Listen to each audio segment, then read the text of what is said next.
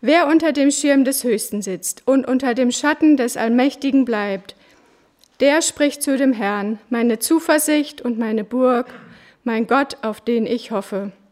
Denn er rettet dich vom Strick des Jägers und von der verderblichen Pest. Er wird dich mit seinen Fittichen decken und Zuflucht, Zuflucht wirst du haben unter seinen Flügeln. Seine Wahrheit ist Schirm und Schild, dass du nicht erschrecken musst vor dem Grauen der Nacht, vor den Pfeilen, vor dem Pfeil, der des Tages fliegt, vor der Pest, die im Finstern schleicht, vor der Seuche, die am Mittag Verderben bringt. Wenn auch tausend fallen zu deiner Seite und zehntausend zu deiner Rechten, so wird es doch dich nicht treffen. Ja, du wirst es mit eigenen Augen sehen und schauen, wie den Frevlern vergolten wird. Denn der Herr ist deine Zuversicht, der Höchste ist deine Zuflucht. Es wird dir kein Übel begegnen und keine Plage wird sich deinem Hause nahen.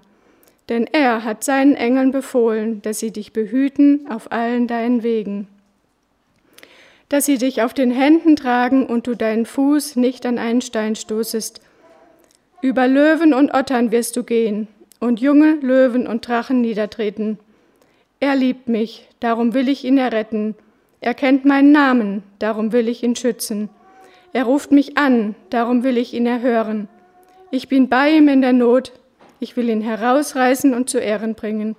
Ich will ihn sättigen mit langem Leben und will ihm zeigen mein Heil.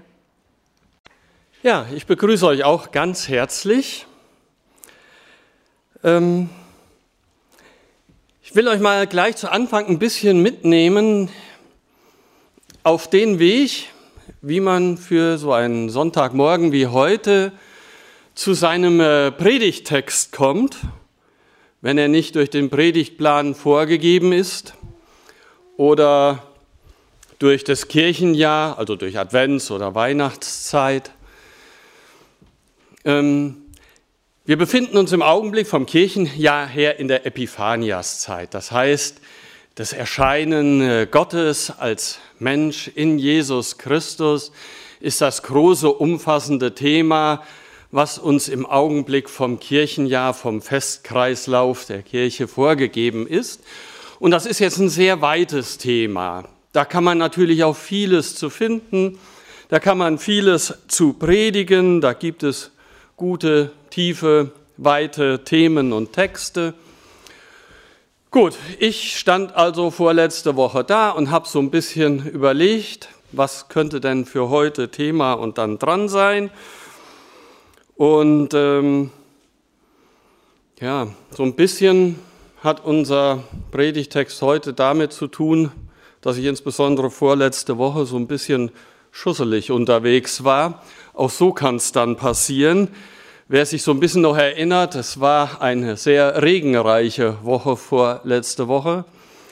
Und da ich ja jeden Tag ein, zweimal mit unserem Hund hinaus in den Wald darf, ähm, hatte ich da so ein Problem, weil als man so aus der Haustür geguckt hat, war alles gut. Ich habe mir so gedacht, ach ja, Himmel sieht in Ordnung aus, das passt schon, Schirm kannst du beiseite lassen. Ich gehe einfach mal so los. Ja, und mitten im Wald zeigte sich dann, dass vielleicht manchmal auch das Hören auf die Wetterprognosen eine nicht ganz unkluge Idee ist. Hätte ich doch besser mal meinen Schirm mitgenommen. Immer wieder hat mich also, also nicht nur einmal tatsächlich, der Regen überrascht und auch eine regenfeste Jacke war bei dem Regen vorletzte Woche nicht wirklich der ausreichende Schutz. Ja, wer also in Zeiten wie in der vorletzten Woche ohne Schirm aus dem Haus geht, der hat da einfach schlechte Karten.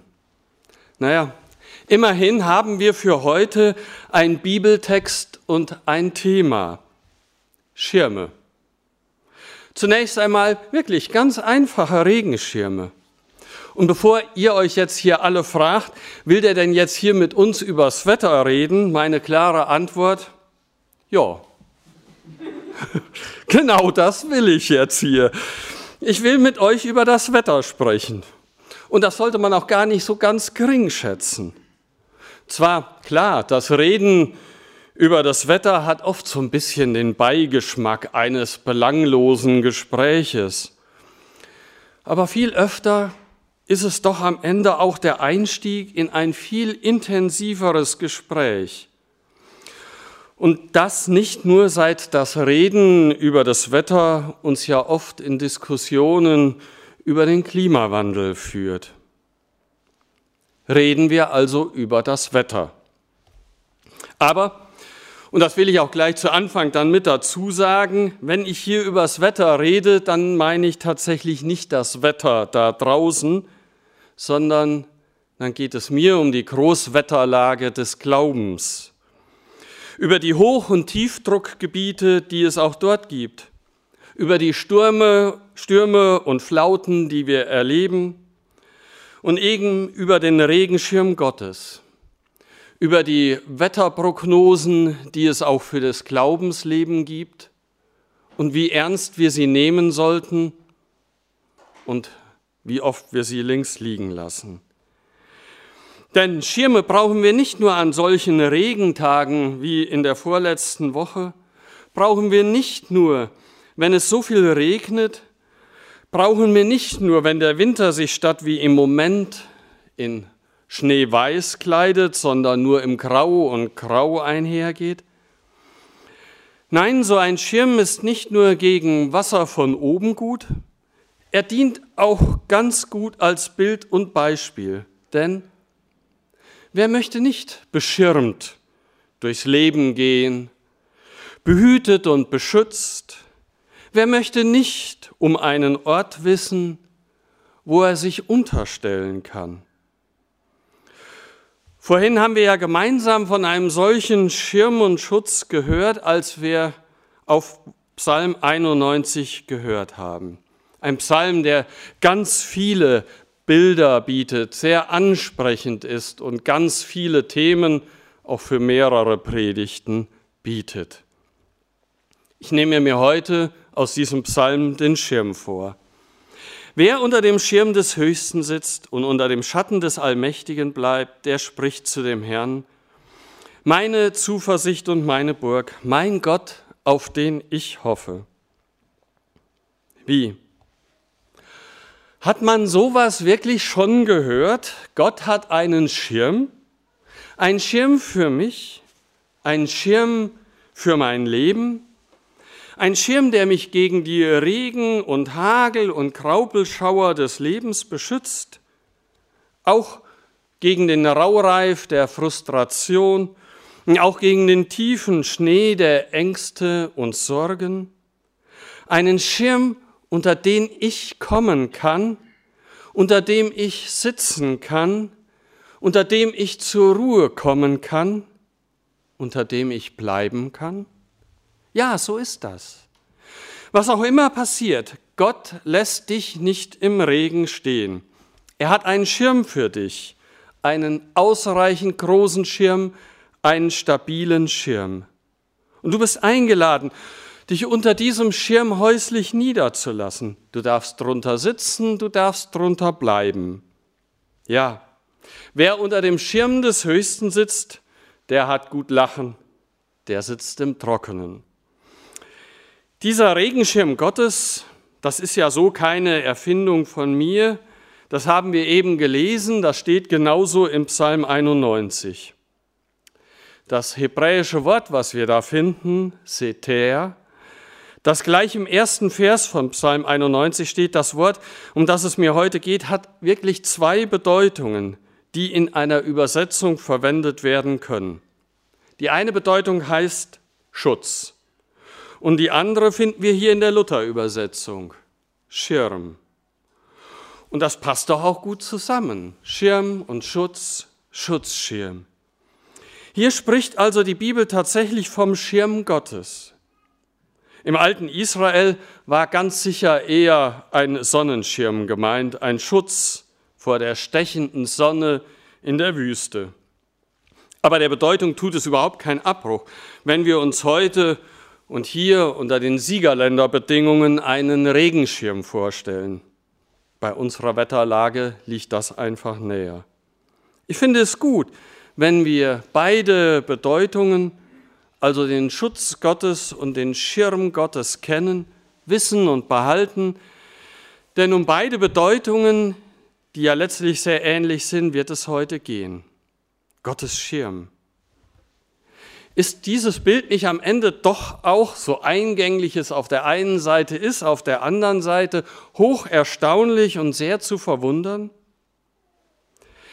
Je länger ich in der Bibel lese, umso erstaunter bin ich, wie verwegen im Grunde, wie wagemutig, wie überraschend unkonventionell die Bibel von Gott redet. Ich gebe dafür ein anderes Beispiel. Wenn es in unserem Psalm 91 ein paar Verse weiter heißt, er wird dich mit seinen Fittichen decken und Zuflucht wirst du haben unter seinen Flügeln, oder wenn es im Psalm 36 heißt, wie köstlich ist deine Gnade, Gott, dass Menschenkinder unter dem Schatten deiner Flügel Zuflucht haben. Man kennt diese und viele Stellen in der Bibel, die von den Flügeln Gottes reden. Man kann sie drehen und wenden, wie man will. Am Ende bleibt doch immer, Gott wird hier mit einem Huhn verglichen, mit einer Henne, mit einer Glucke, unter deren Flügeln wir kleine Menschenküken Schatten finden und Zuflucht haben. Man wird unwillkürlich an das Wort Jesu über Jerusalem erinnert. Jerusalem, Jerusalem, wie oft habe ich deine Kinder versammeln wollen, wie eine Henne ihre Küken versammelt unter ihren Flügeln. Matthäus 23.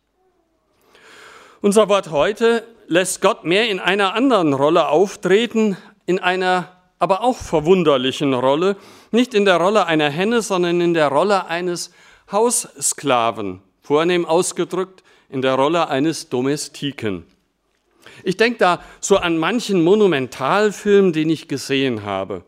Und ganz egal, wo diese alten Schinken- und Historienfilme spielen, ob im alten Rom, im vorderen Orient, in Afrika oder auch noch in der Kolonialzeit, nicht selten sieht man da diese Szene, wie hinter begüterten, schwerreichen Königen, Konsuln, Großvisieren ein Haus- und Arbeitssklave geht und steht.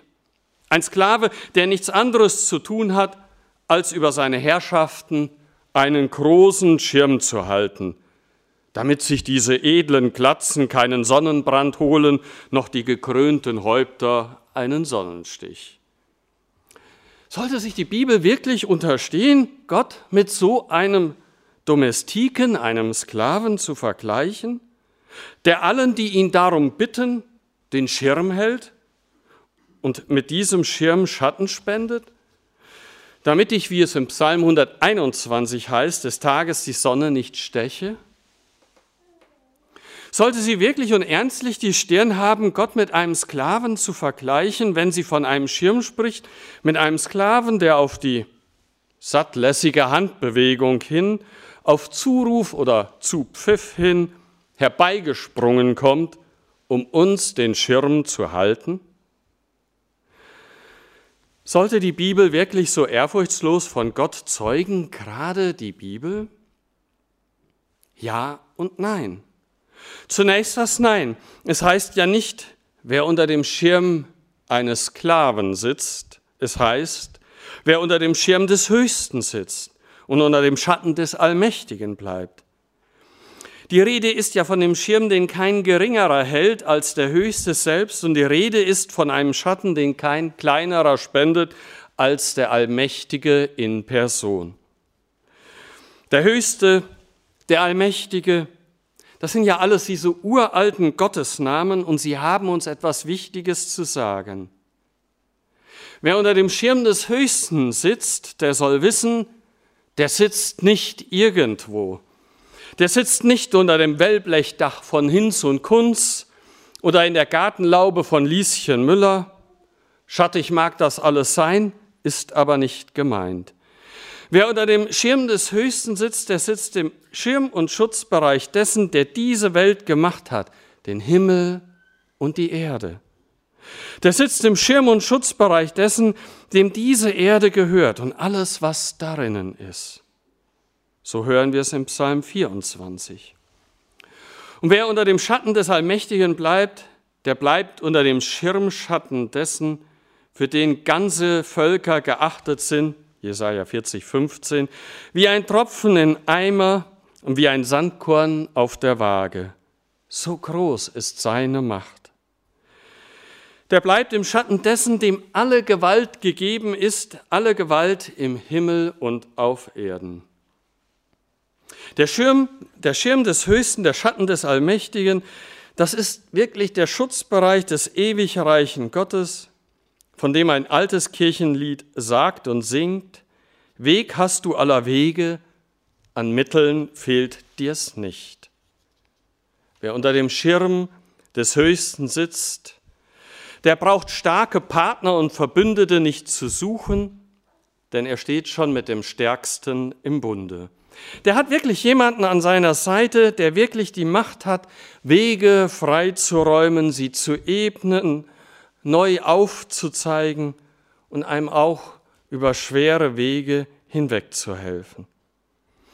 Und schön ist es, tröstlich, beruhigend, ja ausgesprochen entspannend, durchs Leben gehen zu können, in diesem Wissen, ich gehe durchs Leben beschützt und beschirmt vom Schirm des Höchsten.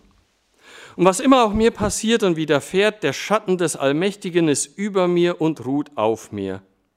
Und ja, er selber, er hat seinen Engeln befohlen, dass sie uns behüten auf allen unseren Wegen. Die entscheidende Frage ist nur, wie kann ich denn da hinkommen mit mir? Ich mit meinem Leben. Wie komme ich unter den Schutz und Schirm des Höchsten? Wie komme ich in den Genuss davon, von Gott selbst, vom Allerhöchsten, beschirmt, beschützt und behütet zu sein?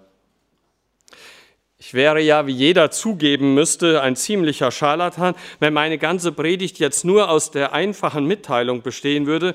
Ja, da gibt es einen Schirm des Höchsten, der ist auch sehr gut und umfassend.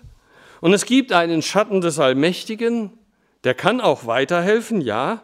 Und wie schön und gut es wichtig es ist, unter diesem Schirm dann des Höchsten zu sitzen und im Schatten des Allmächtigen zu bleiben und bliebe dann doch die Antwort auf die Frage schuldig, wie ich denn eigentlich unter diesen Schirm und Schutzbereich Gottes komme. Denn so viel ist doch völlig klar. Wenn wir wieder einmal von einem wolkenbruchartigen Starkregen mitten im Wald überrascht werden, dann nützt es mir herzlich wenig, wenn ich weiß, ja, es gibt Schirme. Wenn ich weiß, ja, ein recht guter steht da bei mir zu Hause neben der Haustüre, sozusagen griffbereit. In so einer Situation frage ich doch nur noch, wie komme ich denn jetzt am schnellsten unter diesen Schirm? Also, wie komme ich unter diesen Schirm des Höchsten und unter den Schatten des Allmächtigen? Nicht anders, als indem ich freundlich und dankbar eines zur Kenntnis nehme. Der Höchste, der Allmächtige, er hat seinen Sohn gesandt.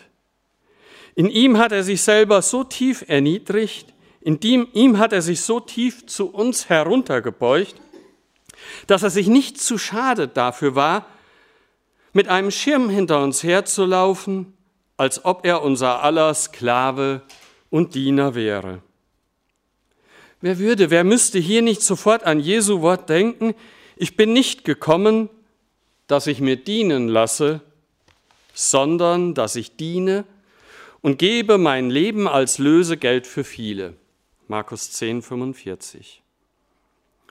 Und insofern ist es auch wieder richtig, wenn das Bild vom Schirm Gottes uns vorhin an einen Haus- und Arbeitssklaven erinnerte.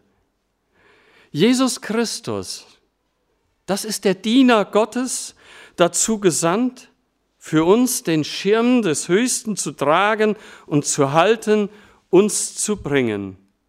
Jesus Christus, das ist, wenn ihr es so wollt, der Haus- und Arbeitssklave Gottes für seine Menschen dazu gesandt, den Schirm des Höchsten und den Schatten des Allmächtigen für uns zu sein.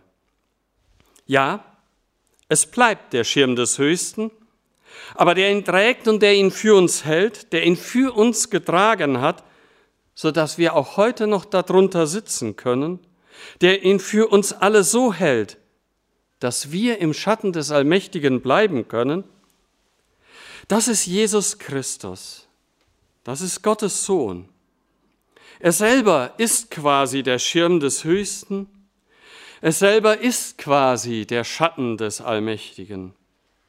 Und ich komme nie anders unter diesen Schutz und Schirm des Höchsten und unter diesen freundlichen Schatten des Allmächtigen, als indem ich mein Leben bei diesem Jesus Christus unterstelle, es ihm anvertraue, es ihm übergebe, ihn, den Schirm Gottes, für mich da sein lasse und einfach sage, bei dir, Jesu, will ich bleiben.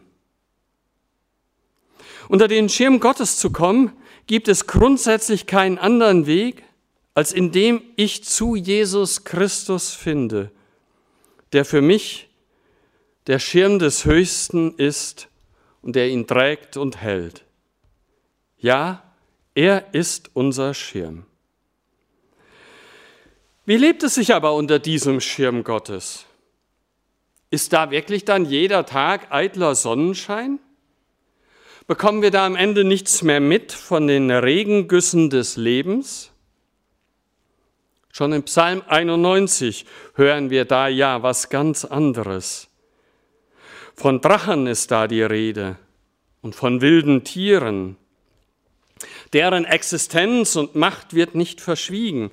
Und ja, es gehört doch auch zu unserer Lebens- und Glaubenserfahrung dazu, dass wir nicht immer vor allem Übel verschont bleiben. Auch unter dem Schirm Gottes kann man manchmal ganz schön nass werden und auch von dem einen oder anderen Unwetter noch erwischt werden. Aber Gottes Schirm ist auch dann über uns, wenn wir uns in unserer Not völlig verlassen vorkommen. Gott geht auch mit uns auf dem dunklen Weg. Im Psalm 91 lesen wir, wie der Psalmbeter mit Gottes Stimme spricht.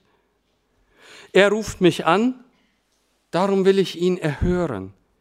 Ich bin bei ihm in der Not, ich will ihn herausreißen und zu Ehren bringen.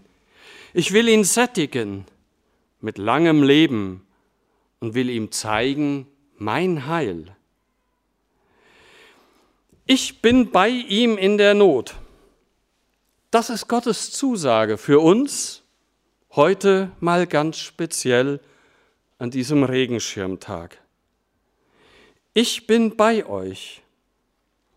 Für uns geht es doch letztlich nur um eines, bei diesem Gott zu bleiben, unter diesem Schirm zu bleiben, ihn anzurufen in der Not ihn anzurufen, denn er ist unsere Hotline, die wirklich hilft. Er ist der Ansprechpartner, den wir uns zuwenden können im Gebet. Für uns kommt es darauf an, sitzen zu bleiben. Sitzen zu bleiben unter diesem Schirm. Auf das Sitzenbleiben kommt es wirklich an. Wer hätte mal gesagt, äh, gedacht, dass Sitzenbleiben was Positives sein kann? Denken wir nur mal kurz an die Schule. Sitzen bleiben. Wer will das schon? Nein, weiterkommen, das ist doch die Devise in der Schule wie überhaupt in unserer ganzen Gesellschaft. Selber was leisten, sich etwas erarbeiten, was darstellen, darauf kommt es doch überall an. Gott selber durchbricht dieses Leistungsdenken. Er nimmt uns an seine Hand, er nimmt uns beiseite, nimmt uns aus diesem Leistungstrott des Alltags und sagt, lass gut sein. Lass gut sein. Das, worauf es in deinem Leben und für die Ewigkeit ankommt, das habe ich längst für dich getan. Dieser Posten ist längst abgearbeitet. Er ist erledigt. Und du kannst dich bei aller Anstrengung, bei allem Rennen in deinem Hamsterrad, bei all deiner Begabung, bei allem Fleiß nichts dazu tun. Das Wichtigste im Blick auf die Ewigkeit und dein Leben ist, dass du sitzen bleibst. Sitzen bleiben unter diesem Schirm, den ich über dir und deinem Leben aufgespannt habe. Alles andere kommt erst danach und an deutlich zweiter Stelle. Ich wünschte mir manchmal etwas mehr Lockerheit unter uns Christen. Lockerheit, ja, keine Verlotterung. Nicht, dass ihr mich da falsch versteht. Eher die Lockerheit eines Sportlers, der alles gibt, der aber auch genau weiß, wenn er nicht locker ist, also verkrampft am Ende, er auch nichts leisten kann. Es geht nicht mehr um die Rettung der Welt, ums Heil und den Himmel. Wir haben schon gewonnen. Nicht, weil wir so unaussprechlich gut und toll wären, sondern weil dort am Kreuz Jesu das letzte und am Ende gültige Urteil über uns gefällt wurde. Was kann da noch Entscheidendes passieren, nachdem die Entscheidung doch längst gefallen ist? Wer hier noch verbissen um Seelenheil selber kämpft und vor lauter Angst nur kleine Schritte wagt und sein Licht unter den Scheffel stellt, der gibt Gott nicht die Ehre der richtet sich doch am Ende wahrlich selber. Und so sehr es richtig ist, so sehr es wichtig ist, so sehr es unaufgebbar für unseren Glauben ist, dass wir unter diesem Schirm Gottes sitzen bleiben und dort sitzen und in diesem Schutzbereich Gottes unser Heil suchen, einzig dort, so stimmt es auch, dass wir nicht auf irgendeiner Ersatzbank sitzen und sitzen bleiben dürfen. Wie sollte das auch gut gehen? Kennt ihr jemanden, der einen großen Sieg errungen hat, der das Spiel seines Lebens schon gewonnen hat, der den Siegespreis in den Händen hält und dann regungslos dasitzt, seine beeindruckendste Trauermiene aufsetzt und die Hände in den Schoß legt? Nein, da ist doch Freude angesagt. Freude, die mitteilen will, die sich mitteilen will. Hört mal zu, der Sieg ist errungen. Es gibt diesen Schutzschirm Gottes. Wie sieht das bei uns aus, die wir in Jesus Christus den Siegespreis erlangt haben? Wie reagieren wir? Wie leben wir? Bleiben wir mal beim Sportbild. Denken wir mal ein, einen der erfolgreichen Formel-1-Fahrer zum Beispiel. Einen von denen, die in ihrer Zeit den Sieg auf der Rennstrecke für sich gepachtet zu haben scheinen. Da fährt er und siegt auf den Rennstrecken, auch längst, wenn die Weltmeisterschaft für sich entschieden ist. Ein Siegertyp der Rennbahn, wie wir, Siegertypen des Glaubens sind. Und, wo ist der Unterschied? So ein Formel-1-Pilot fährt voller Freude Ehrenrunden, zeigt allen, wer der Sieger ist, ist vor Freude auch mal aus dem Häuschen. Wann haben wir zuletzt Ehrenrunden für unseren Sieg gedreht? Ehrenrunden für Jesus Christus eingelegt, um den Menschen zu zeigen, wer der Sieger ist. Jesus. Spüren die Menschen um uns herum etwas von diesem Sieg? Kennen sie diesen Zufluchtsort, diesen Schutzschirm, unter dem wir leben? Einer der größten Kritiker des christlichen Glaubens war der Philosoph Friedrich Nietzsche. Er sagte mal über die Christen, bessere Lieder müssten sie mir singen, dass ich an ihren Erlöser glauben lerne. Erlöster müssten mir seine Jünger aussehen. Ich befürchte, an dieser Stelle ist Nietzsche oft genug recht zu geben.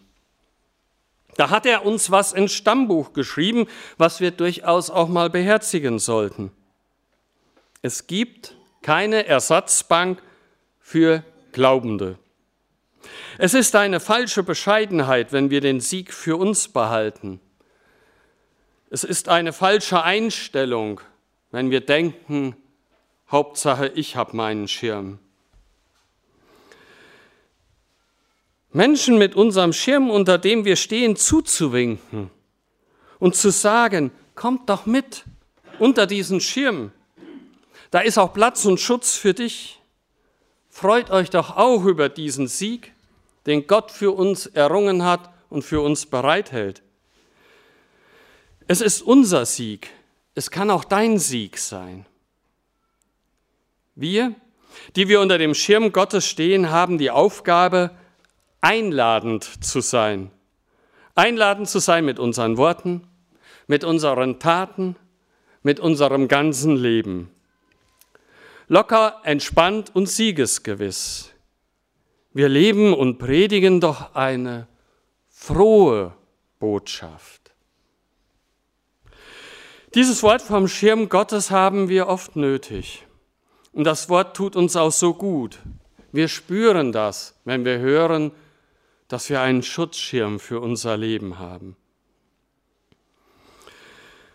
Aber dann wollen wir oft so, wenn wir schon missionarisch unterwegs sind, jeden Menschen gleich so grundsätzlich ansprechen. Wir kommen dann immer so, dass wir tief Luft holen und denken, jetzt müssten wir sagen, wahrlich, ich verkündige euch eine große Freude. Und der Angesprochene guckt und staunt dann nur ein wenig. Uns fehlt oft dieses allzu Umgängliche, dieses Charmante in der Mission, dieses Natürliche, dieses entspannt Siegesgewisse. Wir wollen allzu oft einfach mal was Wichtiges sagen und deswegen sagen wir oft genug dann auch gar nichts oder sind am Ende auch nur so unentspannte Muffelköppe. Es gibt keine Ersatzbank für Glaubende, aber der Blick auf den Sieger könnte uns gelassener machen, denn Wer unter dem Schirm des Höchsten sitzt und unter dem Schatten des Allmächtigen bleibt, der wird immer zu dem Herrn Jesus Christus sprechen, du bist meine Zuversicht und meine Burg. Du bist mein Gott, auf den ich hoffe. Und der Friede Gottes, welcher höher ist als alle Vernunft, der bewahre unsere Herzen und Sinne in Christus Jesus, unserem Herrn. Amen. Ich möchte noch mit uns beten.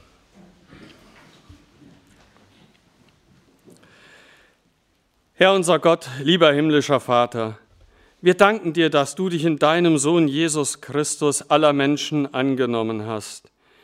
Wir danken dir für den Schutzschirm, den du über uns aufgespannt hast. Du willst nicht, dass wir verderben und unser Leben in Angst und Hoffnungslosigkeit zubringt.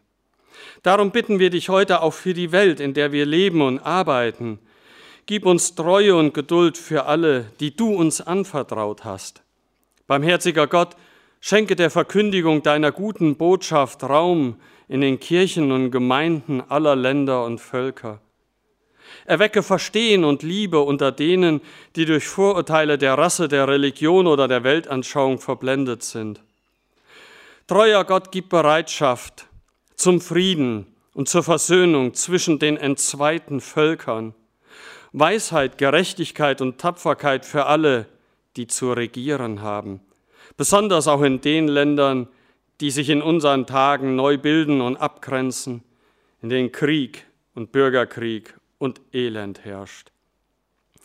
Herr, unser Gott steht denen bei, die zu Unrecht gefangen gehalten werden, besonders unseren gefangenen Schwestern und Brüdern, die um deines Namens willen benachteiligt, verfolgt, ermordet werden, und stärke unter uns allen den Willen zur Gerechtigkeit. Öffne uns die Augen für die Einsamen und Geängstigten unter uns, unter unseren Nachbarn, Verwandten und Freunden und Arbeitskollegen und mach uns bereit, ihnen zum Nächsten zu werden. Hilf uns allen zum Glauben und zur mutigen Tat der Liebe, damit unser Denken, Reden und Handeln dich preiset durch unseren Herrn Jesus Christus. Amen.